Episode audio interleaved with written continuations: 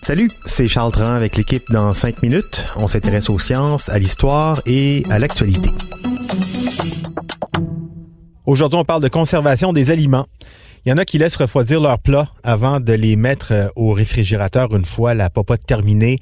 Euh, certains vont les laisser sur le comptoir très longuement pour être certain que ça soit la température de la pièce. D'autres vont s'empresser de les mettre au réfrigérateur ou pire, au congélateur de peur d'une contamination généralisée par des méchantes bactéries. Qu'en est-il exactement? À quel moment peut-on mettre après la cuisson un plat au frais? Voici là-dessus Myriam Lefebvre.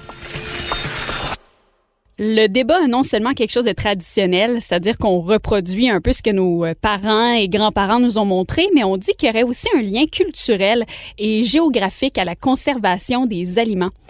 En Amérique et particulièrement aux États-Unis, les habitants auraient tendance à ranger très rapidement leur nourriture au frigo, tandis qu'en Europe, par exemple, où l'électricité coûte plus cher, les habitants attendraient plus longtemps avant de réfrigérer leurs plats, d'abord pour une question économique, puis aussi pour une question d'habitude, de mœurs au fil du temps.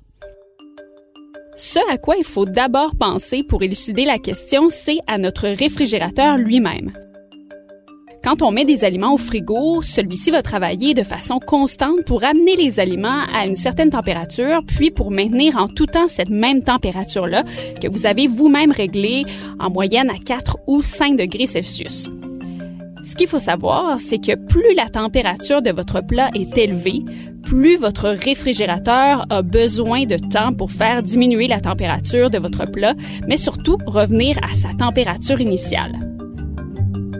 De cette façon-là, si des aliments très très chauds sont placés au réfrigérateur, ils pourront en quelque sorte faire augmenter la température des autres aliments déjà réfrigérés et diminuer leur durée de conservation. Mais donc, si on laisse nos plats patienter sur le comptoir avant de les réfrigérer, qu'est-ce qui va se passer? Eh bien, la quantité de bactéries va doubler toutes les 20 minutes, ce qui peut donc, après un certain temps, compromettre leur consommation.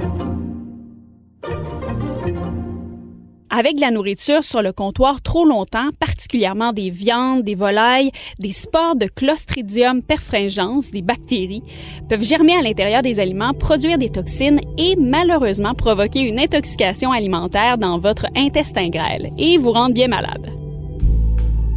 Quelle est donc la règle parfaite à adopter pour ne pas tomber malade ni contaminer les autres plats dans votre frigo? Deux heures. Il faut jamais laisser des aliments cuits plus de deux heures à la température ambiante ou, attention, plus d'une heure lorsque la température est supérieure à 32 degrés Celsius. Donc en pleine canicule l'été, une heure maximum.